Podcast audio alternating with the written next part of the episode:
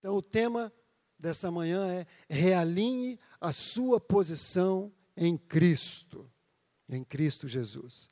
Realinhe, dentro do nosso tema anual, né, Deus colocou no meu coração a nossa posição em Cristo Jesus. Você sabe que a gente tem uma posição em Cristo, não é uma posição de direito, mas às vezes nós não a temos de fato.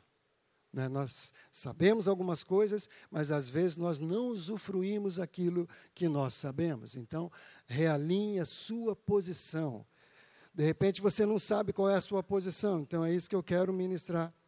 Ministrar nessa manhã, com a graça de Deus, as orações de muita gente que está orando, me abençoando. Eu quero te fazer algumas perguntas. Você sabe quem é em Cristo Jesus? Quem você é em Cristo Jesus? Porque muitas vezes a gente já ouviu, se você nunca fez essa pergunta, eu quero dizer para você, eu já fiz muitas vezes. Né? Sabe daquela história, antes da gente se converter, né? aquela, aquela frase dos mineiros, né? Quem coçou, Dom Covim, Pão Covô? Né? Quem coçou? Não sei quem eu sou. John, Dom Covim, quer dizer, de onde eu vim. E Pão Covô. Quantos de vocês, antes de se converter, tinha dúvida em relação a vida depois da morte? Levanta a mão. Com sinceridade, gente, não vem com, com sinceridade. Quem tinha medo de morrer aqui, levanta a mão. Nossa, mas tem tanta gente corajosa. Ô, oh, louco. Eu não estou falando agora, gente, depois de crente. Agora a gente sabe, se morrer é lucro, Paulo diz. Mesmo assim, ninguém quer morrer agora. Ninguém quer ter lucro agora. O pessoal está guardando lucro mais para frente, né? Mas de verdade, de verdade verdadeira, Quantos, antes de conhecer Jesus, de ter seu nome escrito no livro da vida, você tinha medo? Você morria de medo de morrer? Levanta a mão. Oh, melhorou. Gente do céu, eu sonhava morrendo. E o pior, eu tinha medo de ser enterrado vivo. Eu sonhava que estava sendo enterrado vivo. Era um desespero, gente. E ainda o pessoal tinha aquele negócio, né? É, é de mil passará, a dois não chegará, quando falava do ano 2000. Quem lembra dessa maldita frase? De mil passará, a dois não chegará. Meu Deus do céu. E, ó, graças a Deus que eu me converti no, no, ano de 1990, senão eu ia morrer antes, de medo. Até o dia que eu estava estudando, eu não era crente, eu não era crente, nada, nada, nada. Eu estava fazendo o segundo grau, onde hoje é o Max, era colégio positivo. E aí tem um rapaz, ele até foi vereador em Londrina, o nome dele é Eloir, a gente estudou junto, o apelido dele era pastor. E daí, um dia, numa discussão lá, o pessoal falou essa frase. É, alguém falou, é, por isso que a Bíblia diz, de mil passará, dois não chegará. O Eloir falou assim, quem falou que está na Bíblia? Gente, eu dei um pulo na minha carteira, eu saí, fui correndo lá falar, Eloir, é sério? Ele falou, é sério, isso não está na Bíblia. Eu falei, você tem certeza? Ele falou, eu tenho, eu leio a Bíblia. Gente, aquilo me trouxe um alívio. Eu não era crente. Eu não conhecia a Bíblia. Nada. Mas aquilo me trouxe um alívio. Sabe, eu tinha muito medo de morrer, mas agora não, glória a Deus. Então, algumas perguntas que a gente tem que, às vezes, ter algumas respostas. Né? Eu quero, com a graça de Deus, te dar essas respostas. Por exemplo, por que nós fomos criados? Como saber se eu sou mesmo crente, salvo em Cristo Jesus? Para que eu existo? Será que alguma vez você nunca pensou isso? Para que, que eu existo? É muito comum entre briga de marido e mulher, né? Ou então aquela mãe bem chantagista. É, para que, que eu existo? Né? Só para ficar lavando tua roupa, fazendo tuas coisas. É melhor que eu morra. Né? É, para que, que eu existo nessa terra? Às vezes algum pai também faz isso, né? O que eu sou neste mundo? Sabe, gente, são perguntas, perguntas, perguntas. Eu pensei algumas frases, algumas declarações do, do livreto Caminhando para uma Nova Vida. Eu creio que todos vocês que fizeram a classe de integração, você tem um livreto.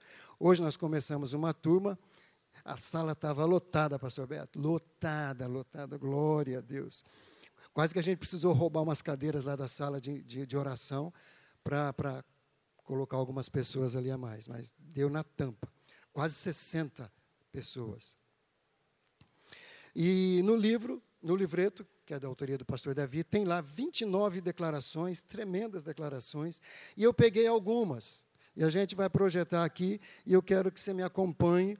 Se você quiser ir lendo, a gente vai lendo junto e a gente vai crendo junto e a gente vai conhecendo junto aquilo que a Bíblia diz ao nosso respeito. Qual é a nossa posição de direito em Cristo Jesus. Amém? Vamos lá? Vamos lá juntos? Eu.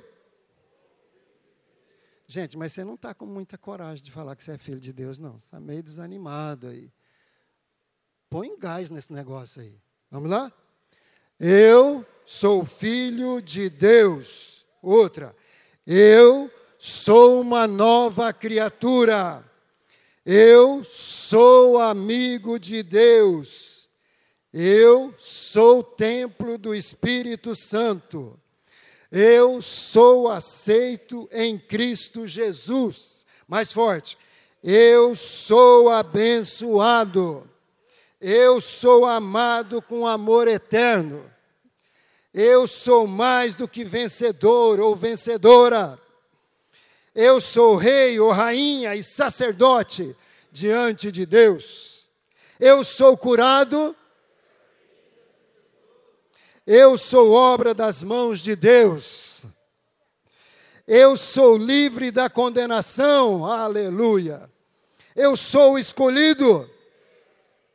E o último, eu sou livre. Mais uma vez. Eu sou livre. Aplauda isso. Tudo isso ele nos deu.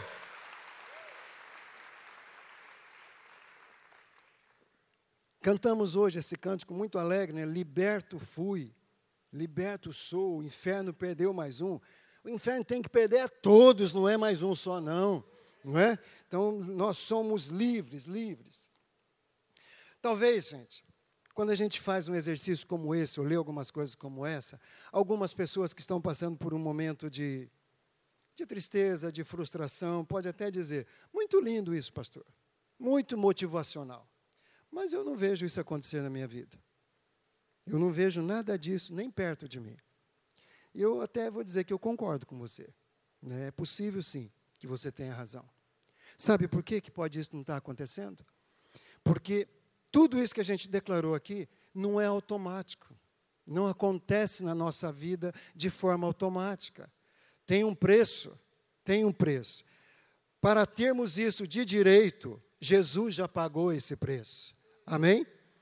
Então, isso tudo nós somos em Cristo, de, em Cristo Jesus de direito. Ele conquistou esse direito de sermos filhos, de sermos abençoados, tudo isso. Agora, de fato, para termos isso e sermos isso de fato, aí tem a ver comigo e com você. Amém? Tem a ver com a nossa postura, tem a ver com o nosso posicionamento, tem a ver com aquilo que eu quero pagar em termos de preço, como já tem sido ministrado aqui nas últimas, no, nas últimas semanas. Tem a ver com as nossas escolhas. O que você vai escolher? apenas manter o que Cristo conquistou para você como um direito, ou você vai querer isso como um fato para a sua vida? Que, é que você escolhe? Como um fato. Agora, para ser um fato, nós temos alguns posicionamentos que a gente precisa ter para que isso aconteça de fato na nossa vida. Quando nós nos convertemos, amado, nós, nós, ganhamos essa condição. Você pode lembrar do dia que você conheceu Jesus, você pode lembrar no dia que você foi liberto da condenação do pecado, você pode lembrar do dia que foi aquela alegria que você recebeu, aquela paz Sabe, alguns de vocês, como eu, nem sabia o que estava acontecendo. Você só começou a pensar, puxa vida, o que está acontecendo? Está tão gostoso, uma sensação boa. Eu nunca senti assim e tal, sabe? Era paz que excede todo o entendimento que Jesus colocou no seu coração, e esse lugar, naquele momento você estava sendo colocado com Ele nessas posições de livre, filho, abençoado, mais que vencedor, etc. Naquele momento. Agora, o que aconteceu depois? O que aconteceu é que daí vinha a nossa parte, vinha o nosso caminhar vinha a necessidade da gente pagar o nosso preço. Jesus pagou o dele por nós. Agora é a vez de cada um de nós pagarmos o nosso preço por nós mesmos. Amém? eu quero ler com você alguns textos onde Paulo deixa muito claro tudo isso, gente. Praticamente tudo que eu vou citar aqui tem a ver com o que Paulo, com que Paulo nos ensina, não é? O primeiro é Efésios, capítulo 1, de 3 a 4. Vai ser projetado ali, fica bem ligado. Bendito seja o Deus e Pai de nosso Senhor Jesus Cristo, que nos abençoou com todas as bênçãos espirituais nas regiões celestiais em Cristo, porque Deus nos escolheu nele antes da fundação do mundo, para sermos santos e irrepreensíveis em Sua presença. Nós já vamos falar de, algumas, é, de alguns termos que nós temos aqui. Um outro, um outro versículo, versículo, em Efésios 2,6. Deus nos ressuscitou com Cristo e com Ele nos fez assentar nas regiões celestes em Cristo Jesus. Isso são a, a, algumas, algumas das posições que nós temos, aonde estamos, como seremos. Então, a nossa posição no Senhor Jesus Cristo é o que eu vou começar a falar para você agora. Por isso, a necessidade de realinhar. Certamente, amado, pode ser que algumas coisas não estejam alinhadas. Pode ser que algumas das, das condições aqui não sejam as condições que você está vivendo. Pode ser. Por isso que é necessário realinhar a sua posição em Cristo Jesus. Se você não está in, inserido nesse contexto aqui, eu e você precisamos de tomar algumas posições, de fazermos algumas escolhas, para que a palavra do Senhor não se torne mentira na nossa vida. Quem pode dizer amém? Esse é um grande pecado que nós cometemos. Fazer da palavra do Senhor uma mentira na nossa vida. Porque se aqui está dizendo que, nós, que Ele nos abençoou, que Ele nos escolheu, que nós ressuscitamos, que nós estamos assentados com Ele. Quando na realidade, no nosso dia a dia, isso não está acontecendo, significa que a palavra de Deus não está sendo verdadeira conosco. Ou nós não estamos sendo verdadeiros com a palavra. Não é? Vamos lá. Então, a nossa posição no Senhor Jesus Cristo é abençoado com todas as bênçãos espirituais nas regiões celestiais.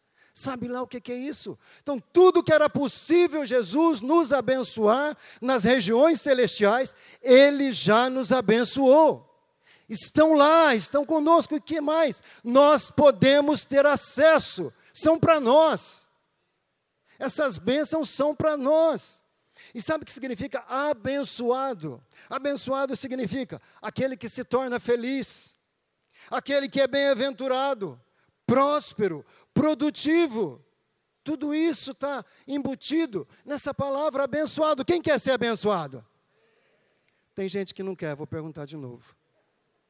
Quem quer ser abençoado em nome de Jesus? Amém, gente? Abençoado é tudo isso. Você ser, é, ser tornado, pela graça de Deus, feliz, bem-aventurado, próspero, só lembrando, próspero não é ter dinheiro no banco, não é ter dinheiro guardado em casa. Próspero não é ter dez apartamentos. De... Não, isso não é prosperidade. Isso faz parte. Quando o nosso coração está certo em Deus, ter dinheiro, ter riqueza faz parte da prosperidade. Mas prosperidade é a paz que excede todo o entendimento, é sabedoria nos negócios, é ter sucesso em todo o empreendimento. Isso é prosperidade. É ter um relacionamento saudável em casa, é ter um relacionamento saudável na, com, com os amigos, com os colegas de escola, no trabalho. Isso é prosperidade. Prosperidade é um pacote, amado. Tá certo? Então, a sua posição, a minha posição em Cristo Jesus, primeiramente, é abençoado com todas as bênçãos. Aí eu pergunto, não precisa levantar a mão não, está acontecendo isso com você? Se não está, realinhe a sua posição em Cristo Jesus. Porque foi para esse lugar que ele morreu na cruz.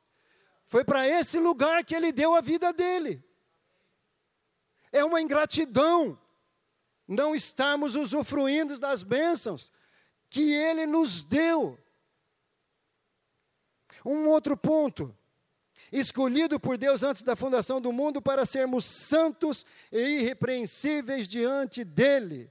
Amado, a gente sempre fala na, na, na integração, santo, santidade não é sinônimo de perfeição.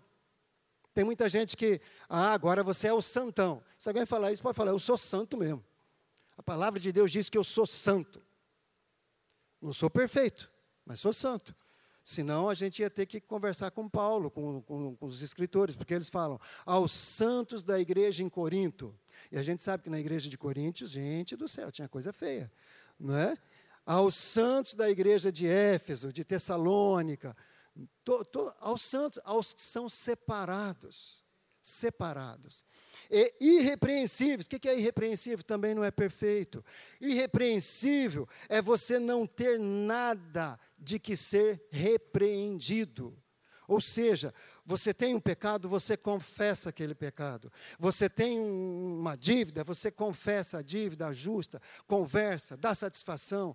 Então, quando alguém é digno de ser repreendido, não é uma pessoa irrepreensível.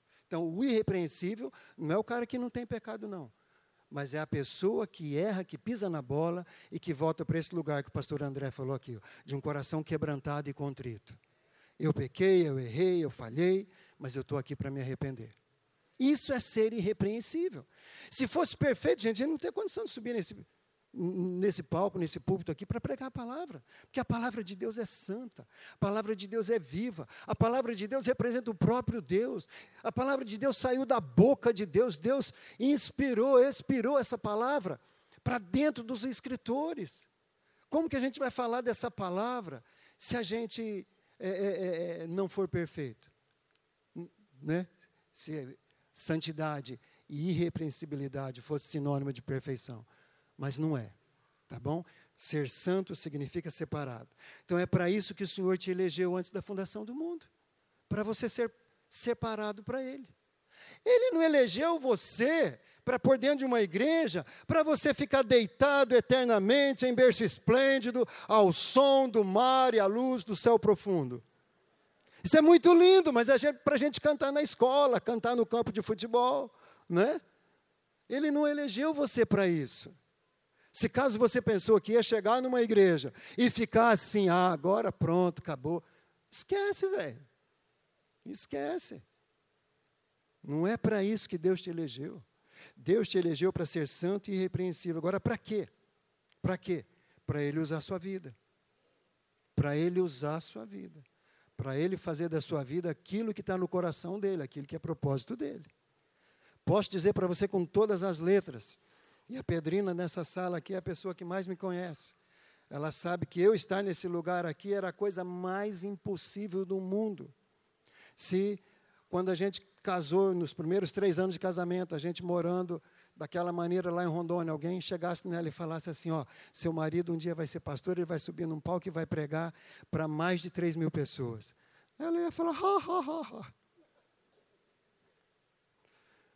Você, e ainda ia tirar um sarro cara. Você é besta, você não sabe com quem eu casei, olha aquele troço lá. Ó. O cara não abre a boca, só abre a boca quando ele está bêbado. Se ele não está bêbado, ele não fala com ninguém, não tem nem amizade, não sabe nada.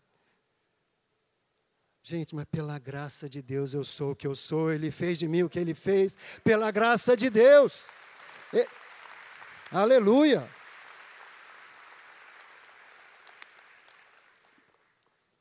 E ele não me alcançou para ficar sentado, para ficar deitado eternamente em berço esplêndido.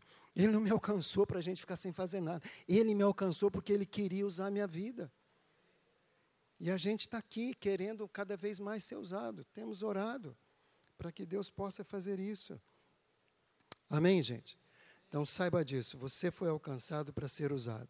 Número 3, o, que Efésios diz ali: ressuscitado e assentado com ele nas regiões celestes.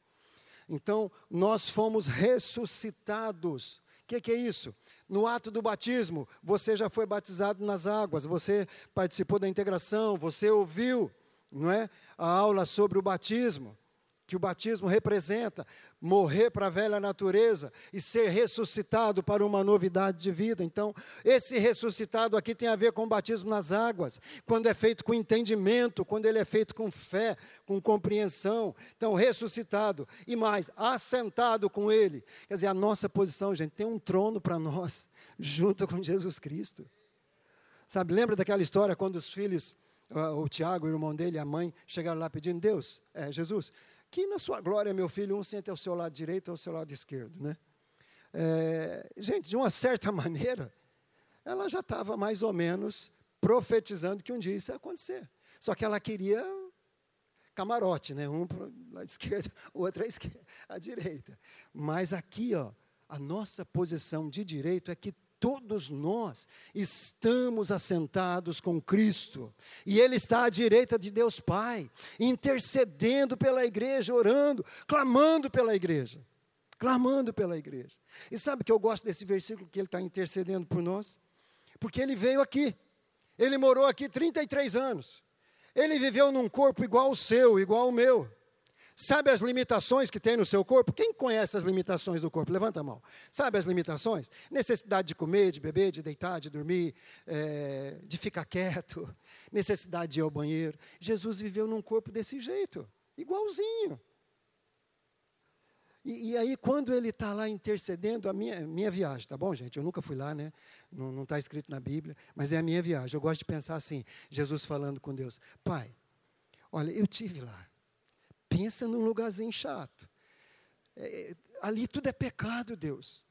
Depois que Adão fez aquela lambança, tudo lá é pecado. É difícil para o ser humano viver ali. Tudo atrai a atenção dele, tudo que é pecado atrai a atenção. Eu tive lá, Senhor, é difícil. Então perdoa ele. Abençoa ele. Eu creio, sabe, de todo meu coração, que essa é a intercessão de Jesus. Mas isso só vai acontecer, sabe quando? Quando você responder a pergunta: O que queres que eu te faça? Você quer ser perdoado? Você quer ser abençoado? Vai para o coração quebrantado e contrito.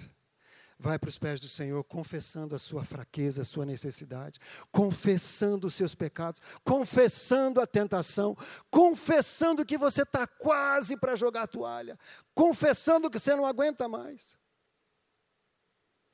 Quem recebe diz amém. É nesse lugar. Quando isso acontece, daí Jesus tem liberdade de falar: Senhor, está vendo a situação da Pedrina? Olha o marido dela. Ele está dando tanto trabalho para ela. Eu já tive lá, eu vi meu pai, eu vi outros homens. Deus pensa que os homens são egoístas. Eu fui lá, Senhor. Eu tive que lidar com isso no meu corpo, na minha carne, nas minhas emoções. Então, Deus abençoe a Pedrina. Dá força para ela suportar esse, esse ser que é casado com ela. Mulheres, quem está entendendo? Marido, quem está entendendo? Filhos, pais. É assim que você coloca uma demanda na mão do Senhor. É desse jeito. Vamos lá, gente. Aleluia. Ah, e o que eu gosto de pensar também, sabe, amado? Paulo não é nenhum triunfalista. Ele não fica só olhando, é, vamos lá, vamos ganhar. Ele não é animador de torcida. Paulo não é isso, não. Ele não está aqui ensinando pensamento positivo.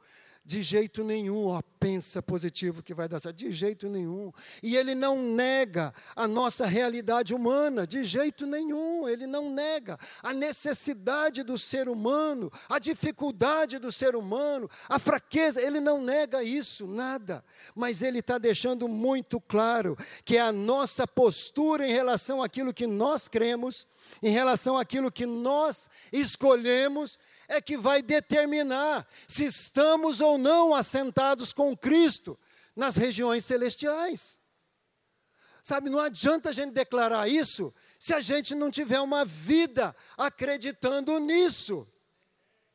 Seria só pensamento positivo, frases de efeito, palavras de efeito.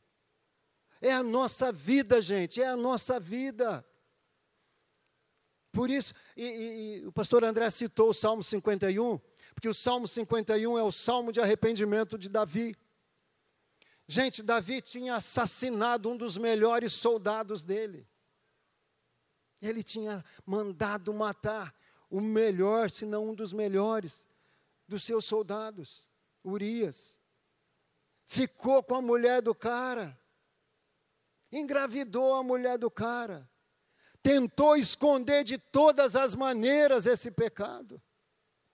E aí, quando ele é confrontado, sabe, isso é que é tremendo. Isso é que é tremendo.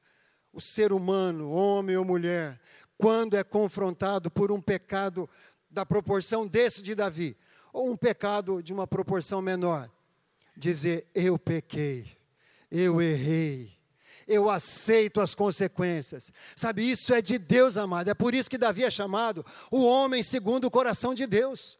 Porque Davi não tinha medo de se quebrantar, não tinha vergonha de se quebrantar. Davi não era preocupado com a reputação dele, não era preocupado com o ego dele.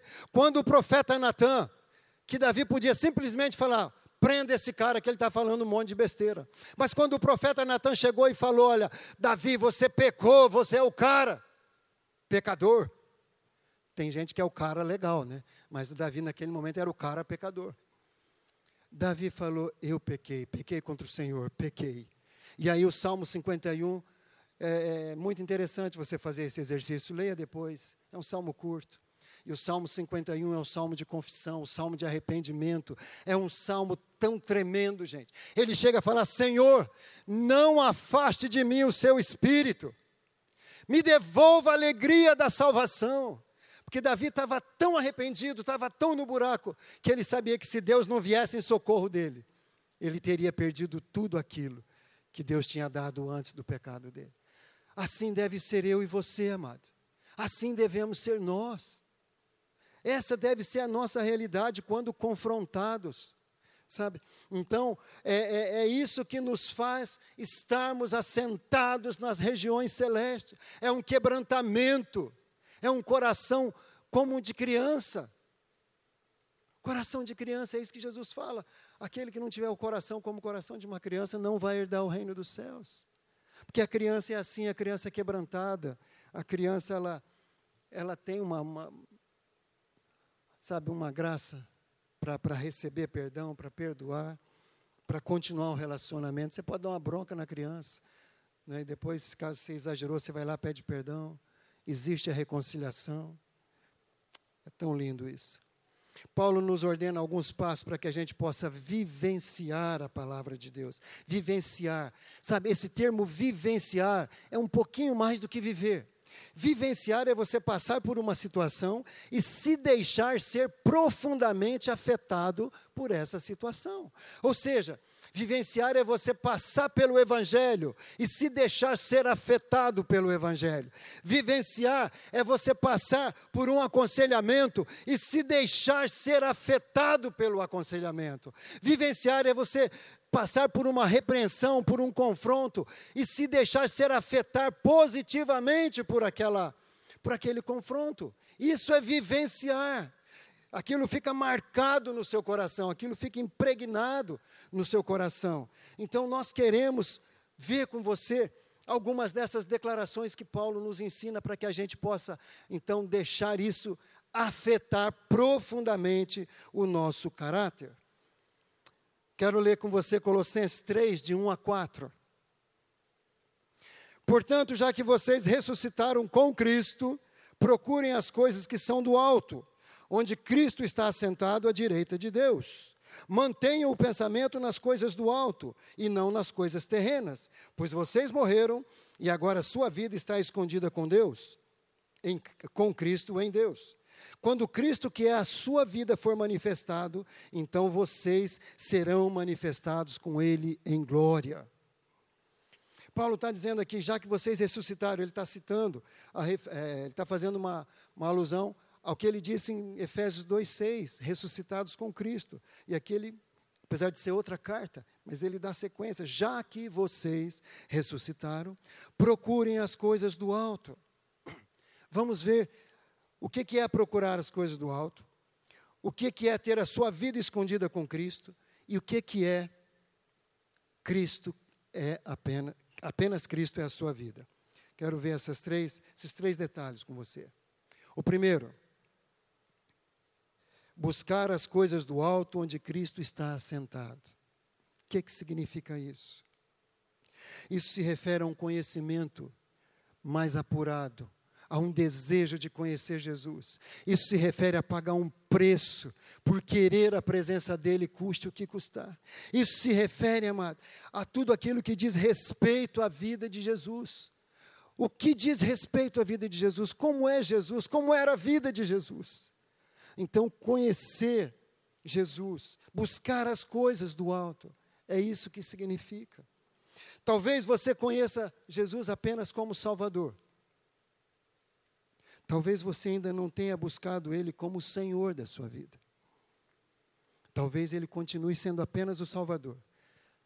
Não é aquele Jesus, aquele, aquele Salvador que te salvou há 10 anos, há um ano, há 30 anos atrás.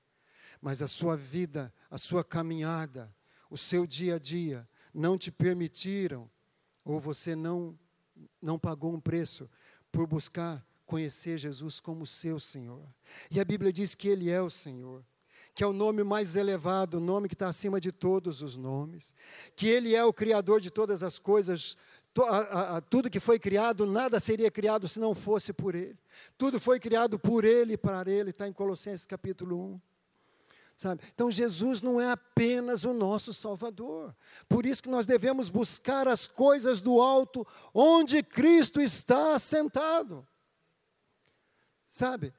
É, é, é, muito mais do que ficar com a cabeça nas nuvens. É muito mais do que ficar olhando para ver avião. É muito mais do que ficar no mundo da lua. É muito mais. É onde Cristo está assentado e mais. Paulo continua: mantenha o pensamento nas coisas do alto e não nas coisas terrenas. Como as coisas terrenas roubam a nossa energia, amado como as coisas terrenas tiram o espaço do Senhor no nosso coração. Eu não estou dizendo que a gente não deva trabalhar, que a gente não deva planejar, que a gente não deva ter uma carreira, não é nada disso que eu estou dizendo. Não é nada disso. Estou querendo só te lembrar do que Eclesiastes diz: há um tempo específico para cada coisa, há um propósito para cada coisa. Então, as coisas terrenas têm um espaço, têm um tempo, têm um propósito, mas as coisas do alto têm um espaço, têm um tempo e têm um propósito. Amém? Então, é nisso que a gente deve crer. Então, conhecer o Senhor mais profundamente. Filipenses 3,10, eu amo esse versículo. O que eu quero é conhecer a Cristo e o poder da Sua ressurreição, tomar parte nos seus sofrimentos e me tornar como Ele na Sua morte.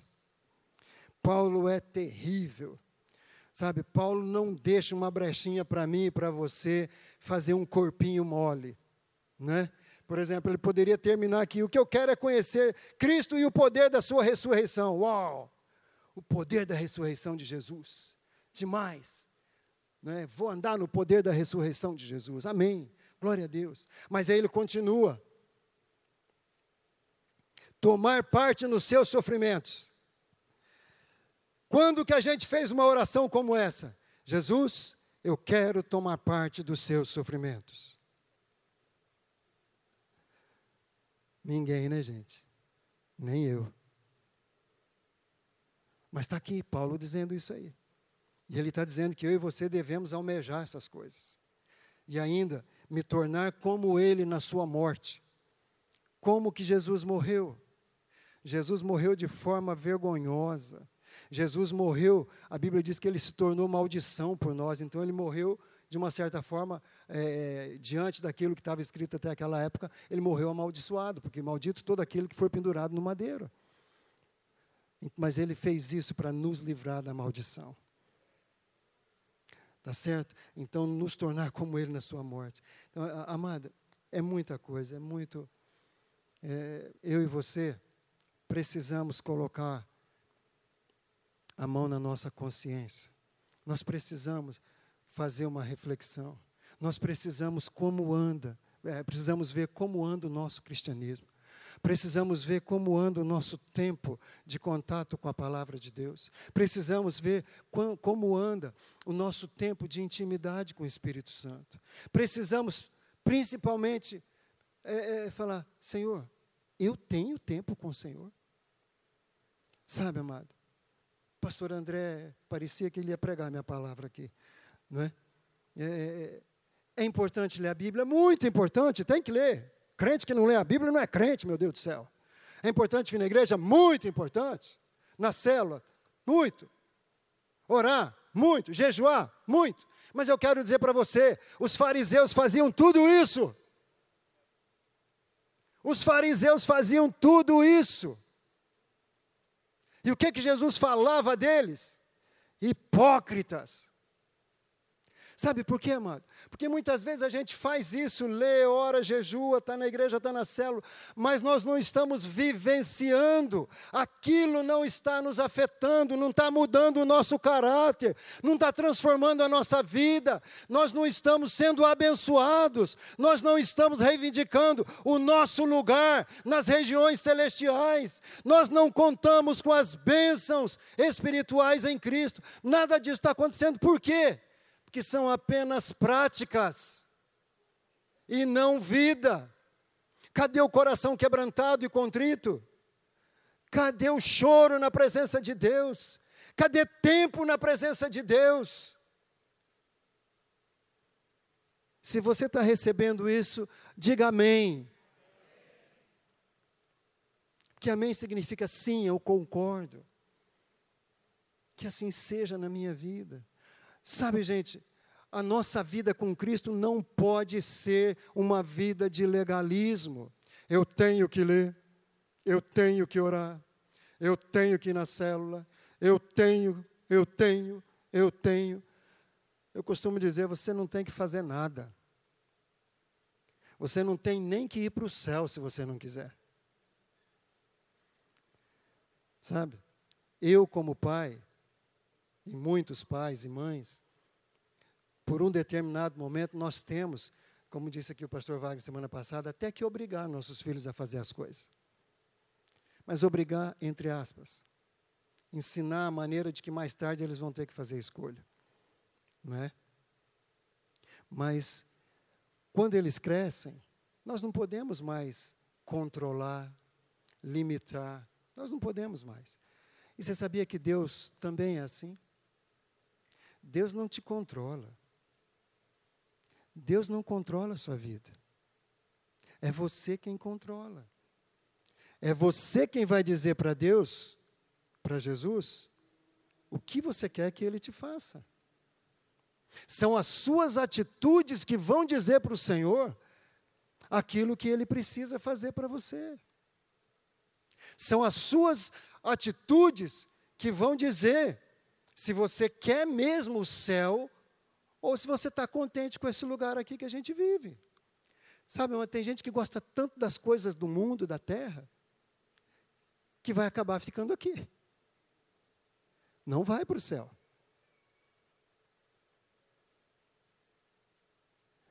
É importante a gente pensar como anda o nosso cristianismo, como anda a nossa comunhão, como anda o nosso temor. Temor a Deus não é medo de Deus, é uma reverência santa, é uma reverência, é, é, um, é um respeito num alto grau. Aonde você está, aquilo que você faz, você faz por amor a Deus, ou você deixa de fazer, você deixa de fazer por amor a Deus. Sabe o que eu estou querendo dizer? Nas madrugadas, sozinho, com computador, com televisão, viajando, a sua vida de santidade ou não depende unicamente da sua escolha e depende do temor que você tem no seu coração.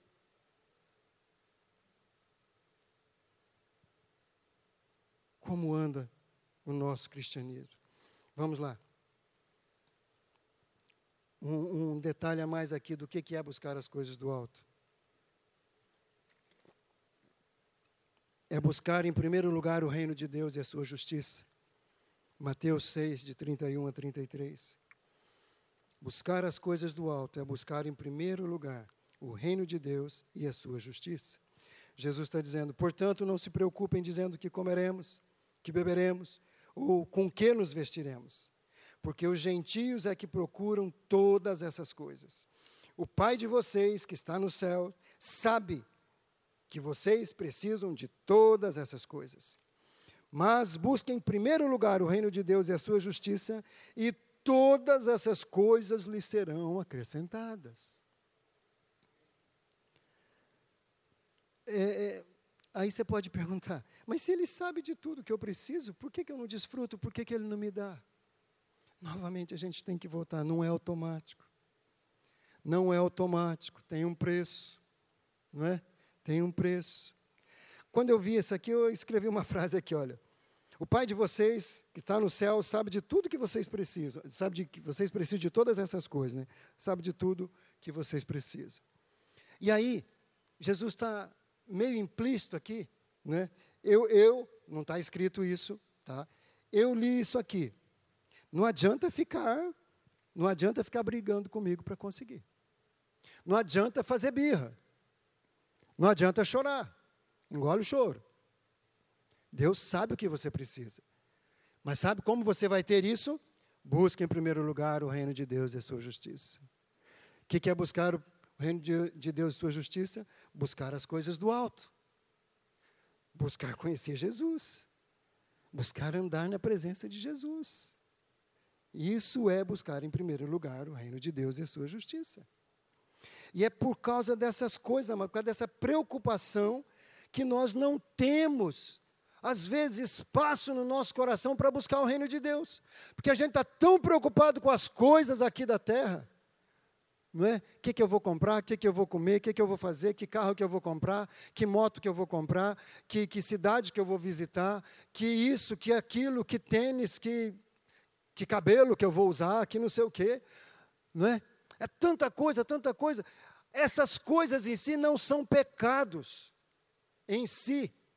Não tem nada de errado. O problema é o nosso coração, é o nosso foco. O problema é que essas coisas, quando não administradas, elas nos impedem de buscar as coisas do alto. A gente está tão rodeado de outras coisas que a gente não consegue ver as coisas do alto. Está tão preocupado. Sem contar aquelas pessoas que vêm na igreja, que pede oração para conseguir um emprego. Pede oração e daí Deus libera um emprego para a pessoa tremendo, tremendo. A pessoa começa a prosperar no seu emprego e começa a se envolver cada vez mais com o seu emprego. E daí aquilo que foi bênção se torna um tropeço, porque ela não vai mais ter tempo de estar na célula, não, tem que viajar, tem que fazer reunião, tem que isso, tem que aquilo. Ela já vai perder o contato com a família porque afinal de contas foi Deus que deu o emprego. Né? Daí ela começa a crescer dentro da empresa. Quem está entendendo? Sabe, amado? É o nosso coração. Eu não coloquei no painel aqui, mas em Deuteronômio 28, versículos 1, 2, 1 e 2, diz que as bênçãos de Deus vão nos seguir, desde que a gente ouça e obedeça a Sua palavra. É simples assim, gente. Nós não precisamos correr atrás das bênçãos. A promessa é de que a bênção de Deus vai correr atrás de nós. Misericórdia. Olha como é o nosso coração. Ficamos tão envolvidos com as coisas da terra que esquecemos que se nós obedecermos a palavra de Deus, as bênçãos vêm atrás. Mas quais bênçãos? Aquela que Deus sabe que Deus que você precisa. Sabia que Deus não dá aquilo que nós queremos? Você pode pedir para Deus uma Ferrari. Ele vai dar o carro que você pode ter. Eu sempre conto aqui uma vez, eu era pobre, pobre, pobre de marré, marré, marré, trabalhava no hospital, tinha um, um, um dos, dos médicos residentes lá, era bem meu amigo, e, e aí, os mais antigos vão saber, né, logo quando lançou o Corcel 2, Faz tempo. Né? Quando lançou, e ele tinha um corcelzinho antigo, branco, de capota preta, assim, filé, filé, de vez em quando ele me emprestava. Né? E o cara era louco, eu não tinha carteira, não tinha dinheiro para pôr gasolina. Se eu batesse o carro dele, nem se eu me vendesse, que na época não valia nada, se eu me vendesse, não ia cobrir. Sabe, gente? E ele me emprestava o carro. Aí, quando ele comprou o outro carrão, tal, tal, eu falei, meu, o nome dele é Luiz também. Falei, Luiz, você podia me dar esse corcelzinho, velho. Gente, se tinha um cara que era besta, era eu. Aí ele falou, Luizão, você é tão pobre, cara. Você é tão pobre que se eu te der esse carro vai ser uma desgraça na sua vida. É ou não é verdade, gente? É verdade. Eu não podia nem pôr gasolina, gente. Eu tinha passe de ônibus porque vinha, era vale transporte, então tinha aquele desconto pequeno na folha de pagamento e eu podia andar de ônibus. Mas meu pagamento não sobrava nada no final do mês. Eu estava pagando o curso que eu estava fazendo. Nessa época eu estava estudando, onde falei para você, no, no, no, no Max ali. Então não sobrava nada. E ele falou uma verdade. E assim, eu aprendi isso: que Deus não me dá o que eu quero, Deus me dá o que eu preciso. E é por isso que você deve pensar o que, que você está pedindo para Deus como bênção, para você não ficar frustrado. Porque de repente Deus não vai dar o que você está querendo, Ele vai dar aquilo que você precisa. E essas bênçãos que vão correr atrás de você, atrás de mim, não são as bênçãos que eu quero, são as bênçãos prometidas, são as bênçãos que Deus sabe que eu preciso. São as minhas necessidades e não os meus desejos. Os meus desejos têm uma promessa lá no Salmo 37, que diz: Agrada-te do Senhor e Ele satisfaz os desejos do seu coração. Mas sabe o que é agradar? Contente-se exclusivamente com o Senhor. Quando o Senhor for o nosso contentamento 100%, então os desejos dos nossos, do nosso coração serão atendidos. Por quê? Porque daí um desejo não vai tomar o lugar dele no nosso coração. É por isso, é simples assim. Então, gente, pensa nisso. Sabe? Deus vai numa direção em relação à nossa vida para nos abençoar nós vamos em outra direção em relação às bênçãos que Ele tem para nós. A gente está correndo para cá, achando que a bênção está ali, e a gente não olha para trás, porque as bênçãos estão vindo atrás. Amém? Sabe, por isso, realinhe, realinhe a sua posição em Cristo Jesus. Realinhe o seu posicionamento. Realinhe o seu tempo com a palavra de Deus. E não vem com história de dizer, pastor, eu não tenho tempo. É mentira. Vamos falar junto? É mentira. É mesmo. Deus não é injusto. Ele não ia dar 24 horas para uma pessoa e dar menos para outras. Os mesmos 60 minutos que duram uma hora para mim e para a maioria das pessoas, dura para quem fala que não tem tempo. Se não tem tempo, assiste menos televisão, joga menos videogame, fica menos tempo é, dormindo, fica menos tempo comendo, comendo, fica menos tempo no lazer. Como que não tem tempo, amado? Não adianta, Deus sabe que nós temos tempo e que nós estamos usando de maneira errada. E daí não adianta você dar essa desculpa para ele. Senhor, o senhor sabe, né? Eu não, não tenho tempo. Ah, eu já contei para vocês, né? A lavada que eu levei, eu aprendi, eu quero sempre ensinar vocês né, pastor Samuel, quando eu resolvi falar para ele essa besteira, né, ele me chamando para um tempo de oração aqui na igreja, lá nos patrasmentos, sabe, gente? É, é, então, mas no começo aqui, quando eu não tinha nada para cá, né, só tinha barracão do, do, de armazenar café, e era só o escritório. Aí tinha oração, acho que duas vezes por semana, seis horas da manhã, né? Aí ele falava, o pastor, gente, ele podia falar de qualquer jeito comigo, né? Pastor Samuel, gente, tem uma história de andar com Jesus. Mas ele falou: irmão, eu não tenho visto irmão nas orações de manhã? Desse jeito, gente, com essa delicadeza, com essa, sabe? Essa graça. Se fosse eu, eu ia falar: meu, qual que é a tua? Você trabalha na igreja, velho, qual que é? Mas não, com esse jeitinho. Falei, pastor, sabe o que, que é? É que não dá tempo. Gente, com essa cara que a terra não vai comer, nessa cara de pau, eu falei isso para ele. Daí ele fala aquela frase que ecoa no meu coração até hoje: Irmão, tempo a gente faz. Fala para quem está do teu lado. Tempo a gente faz.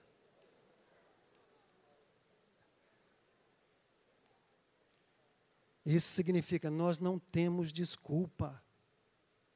Para para pensar quanto tempo você usa o, teu, o seu tempo errado. Para para pensar nisso. Não é? E mais um detalhe do que é buscar as coisas do alto: é viver uma vida digna do nome de Jesus. A Bíblia diz que o nome de Jesus é o nome que está acima de todo nome. Ao nome de Jesus, toda autoridade, príncipe potestade vão se render sabe? Então, viver uma vida digna do nome de Jesus, amado, é isso que nos torna assentados com Ele na região celestial. Olha o que Paulo fala em Colossenses capítulo 1, versículo 9 e 10. Não deixamos de orar por vocês e de pedir que sejam cheios do pleno conhecimento da vontade de Deus, com toda a sabedoria e entendimento espiritual, e isso para que vivam de maneira digna do nome do Senhor e em tudo possam agradá-lo. De que maneira a gente vai viver de forma digna? Conhecendo a vontade do Senhor. Você conhece a vontade do Senhor? Você conhece a vontade do Senhor? Você tem sabedoria e entendimento espiritual? Ore por isso, porque Paulo está dizendo aqui que ele orava pela igreja, e é uma das orações que nós podemos fazer pelos nossos filhos, pelos nossos liderados e por nós mesmos. Nós podemos fazer isso. Deus, que eu seja cheio do pleno conhecimento da tua vontade. Deus, que eu seja cheio de sabedoria e entendimento espiritual. Podemos, gente. Tiago ainda é mais claro, ele diz: quem não tem sabedoria, peça. Gente, direto eu vou para a palavra, ler esse versículo e falo: Deus, eu não tenho sabedoria, me dá, Senhor, me dá. Eu não tenho sabedoria, me dá. Amado, nós precisamos dessa, dessa humildade diante de Deus. Se você vai lá e fala, Deus, me dá mais sabedoria. Ali não está falando, quem quer mais sabedoria, peça. Não. Aquele que não tem sabedoria, peça, porque Deus dá liberalmente. Então é importante a gente confessar a nossa, a nossa impotência em termos de, de sabedoria, tá certo, gente? Caminhando aqui, no verso 3, diz assim: A nossa vida está escondida com Cristo em Deus. A nossa vida está escondida com Cristo em Deus. Quero ler com você dois salmos aonde, segundo um comentário que eu li, Paulo usa o linguajar desses salmos aqui para expressar a segurança das pessoas que confiam no Senhor. Lembrei da palavra do pastor Wagner, palavrão abençoada semana passada, não é? que ele falou bastante sobre linguagem. Sobre linguagem. Precisamos mudar a nossa linguagem. Precisamos ter a linguagem do reino de Deus. Então, Paulo usa essa linguagem nesses dois, é, expressa nesses dois salmos. Presta atenção. Pois ali me abrigará em tempos de aflição, e em seu santuário me esconderá. Em segurança, numa rocha alta me colocará.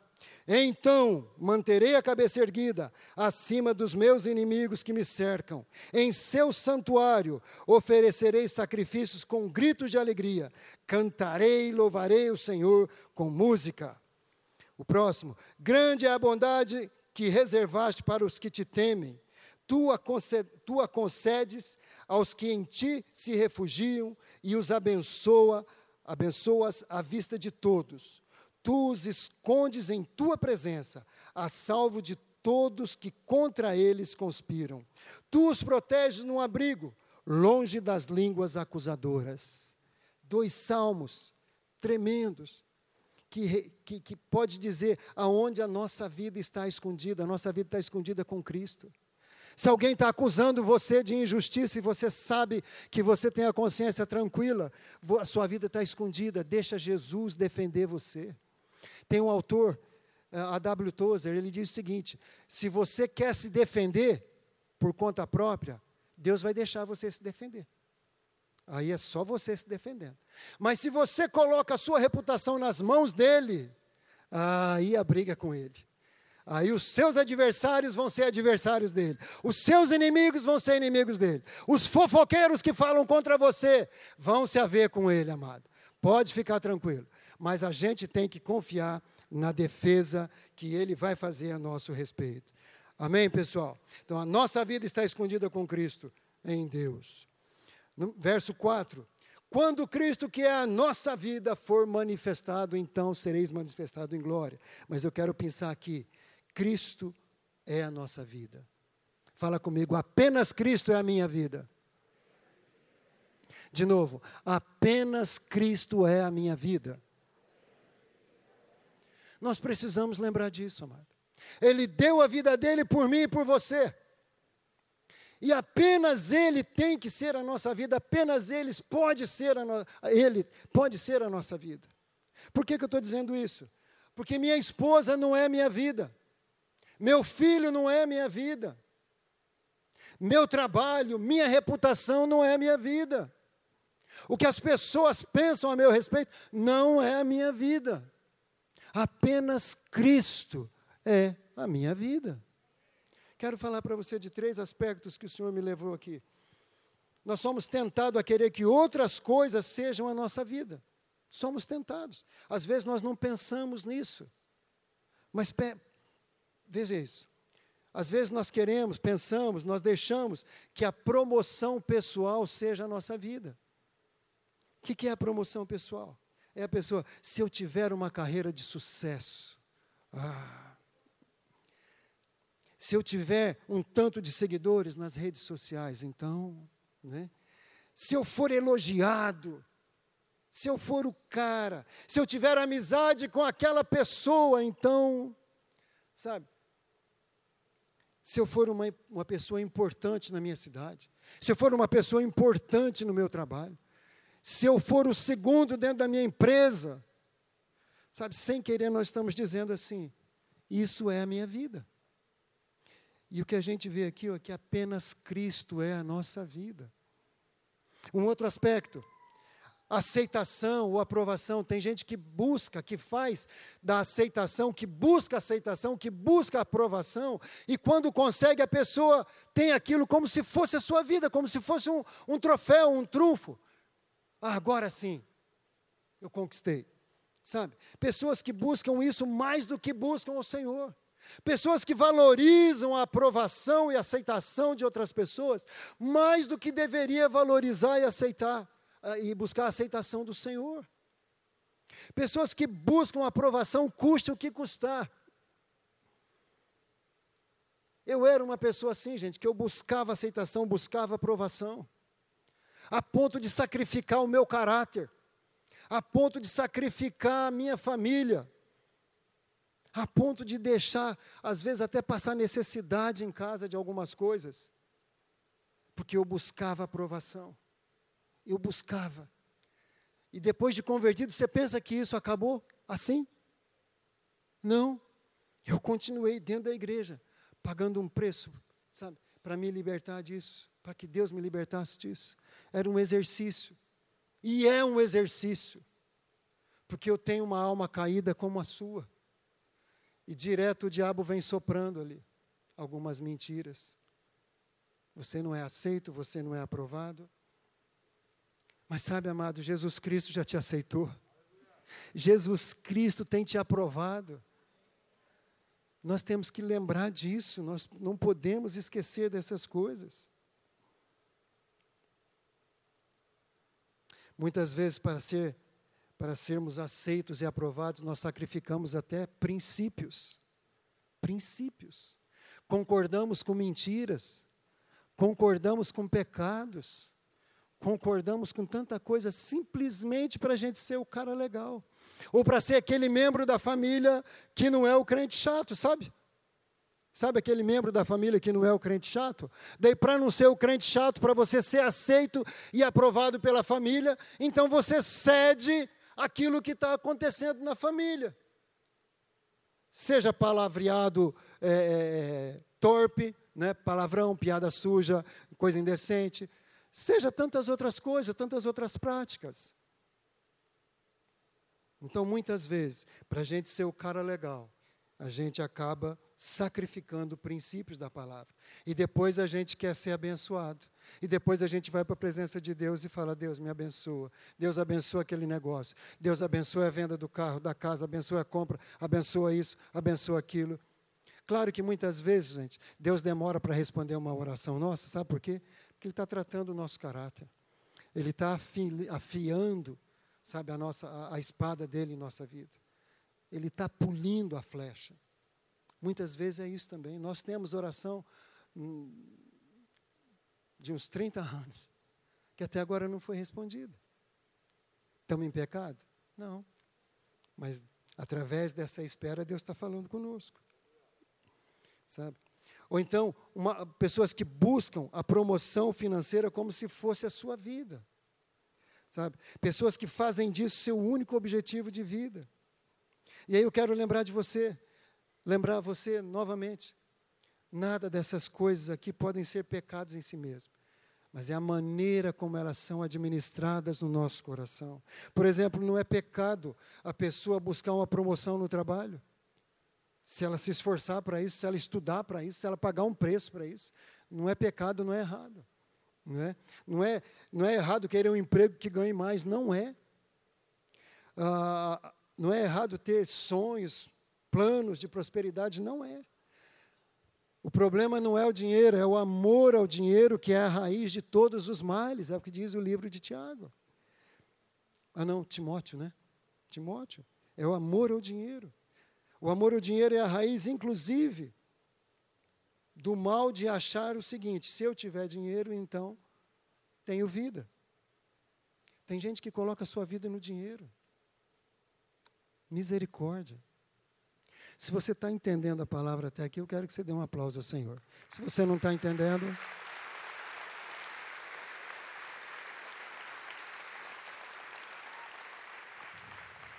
Glória a Deus começar a concluir. Os músicos podem começar a se preparar, por favor. Quando nós não assumimos a nossa posição em Cristo, portas do nosso coração ficam debilitadas. Quando nós não assumimos um compromisso de acreditar 100% na palavra, sabe, nós ficamos sujeitos à arma mais eficaz do diabo. Sabe qual que é? A mentira, a dúvida, o engano, sabe? Desse jeito que ele chegou para Eva. Ele não chegou para Eva falando: Ó, oh, vocês são melhores que Deus. Deus está enganando. O que, que é isso? Onde já se viu? Não, ele chegou conversando com a Eva numa boa, né? fazendo umas perguntinhas. Oi, Eva, como é que você está? Cabelo lindo, hein, Eva? Oh, Olha aí, o shampoo da mata aqui está fazendo sucesso nesse cabelão teu aí. E começa a falar, e começa a falar, e começa a falar.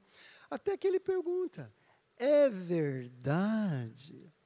Gente, você já conversou com alguém que a pessoa está querendo arrancar alguma coisa de você e a pessoa começa desse jeito?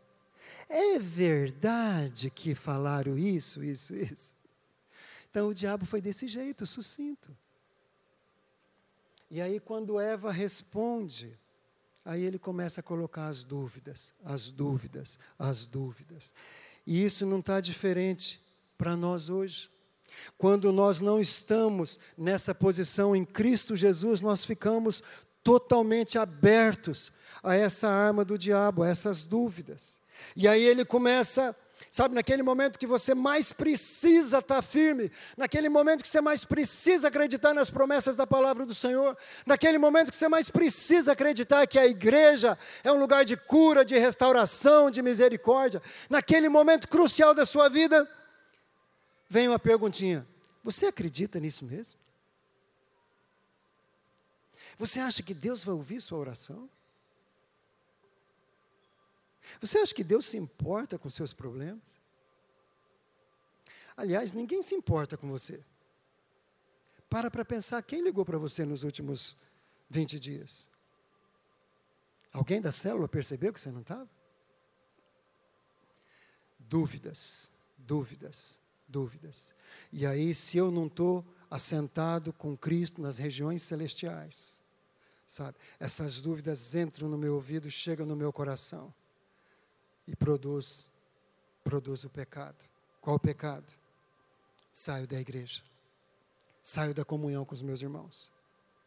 Sabe o problema, o nosso maior perigo não são as tentações.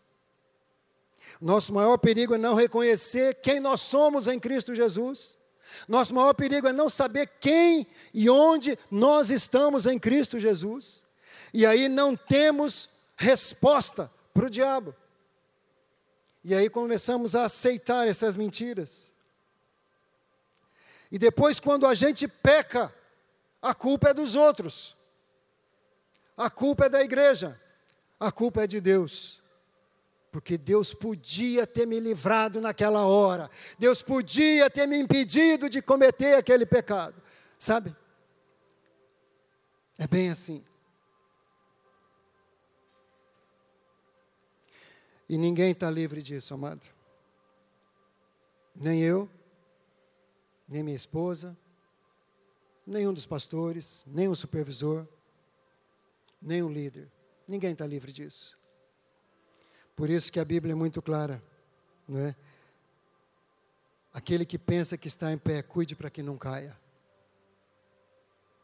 Cuide para que não caia. Quero pedir que você se coloque em pé.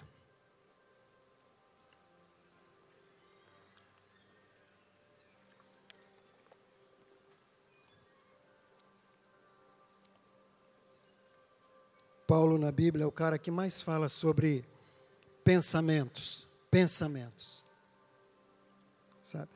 Segundo Coríntios 10, 4 e 5, ele diz assim: As armas da nossa luta não são carnais, são poderosas em Deus para destruir fortaleza. Ele estava falando de fortaleza na nossa mente. Destruímos raciocínios falaciosos e toda arrogância que se levanta contra o conhecimento de Deus e levamos cativo todo o pensamento à obediência de Cristo. Por isso que ele ora lá atrás, dizendo que a gente possa buscar o pleno conhecimento de Deus, porque tem raciocínio, tem sofisma, tem mentira que se levanta contra o conhecimento de Deus. Se eu não tenho conhecimento de Deus no meu coração, conhecimento da vontade de Deus, eu vou ficar aberto a essas mentiras, a esses sofismas. E aí eu quero encerrar, antes da gente orar. Provérbios 4, 23, na linguagem de hoje. Eu não sei se eu coloquei ou não, Gustavo. Tenha cuidado com o que você pensa, pois a sua vida é dirigida pelos seus pensamentos. Na, na tradução normal da, da, da, revista atualizada é aquele que diz assim: ó, sobre tudo que se deve guardar, guarda o teu coração, porque é do teu coração que procedem as fontes da vida. A linguagem de hoje ela fala mais comigo, ela é mais pessoal. Tenha cuidado com o que você pensa. A sua vida é dirigida pelos seus pensamentos. Por isso que Paulo fala: leve cativo todo pensamento à obediência de Cristo. Amém? Antes da gente cantar, depois a gente vai encerrar com o cântico, eu quero, quero orar com você. Feche seus olhos.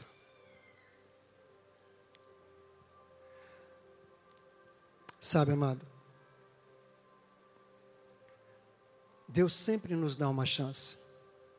Deus sempre nos dá uma chance. E cada vez que a gente ouve a palavra, é uma chance que Ele está nos dando. Semana passada, na palavra do pastor Wagner, Deus me deu algumas chances de rever algumas coisas. Naquela palavra do pastor Davi sobre escolhas, Deus estava me dando alguma chance de rever algumas coisas. E hoje, novamente, Ele está te dando alguma chance de você rever algumas coisas. Por isso que eu coloquei esse título: Realinha sua posição em Cristo Jesus. Que que você precisa realinhar? No seu dia a dia, no seu convívio com a sua família, no seu convívio com a palavra de Deus, no seu convívio com o Espírito Santo. Fica de olho fechado, por favor. Eu não vou pedir para ninguém levantar a mão, nada, você sabe. O Espírito Santo sabe. Basta você responder a pergunta: O que queres que eu te faça? Ele está aqui agora de novo. Luiz, Pedrina, Beto, André, Pedro, John, Ana, o que queres que eu te faça? Jesus está perguntando para você, responde para Ele. Senhor amado, enquanto esses homens e mulheres respondem essa pergunta, eu oro para que o Senhor os abençoe. Deus, a gente tem tanta promessa na tua palavra que a gente desperdiça, Senhor, simplesmente porque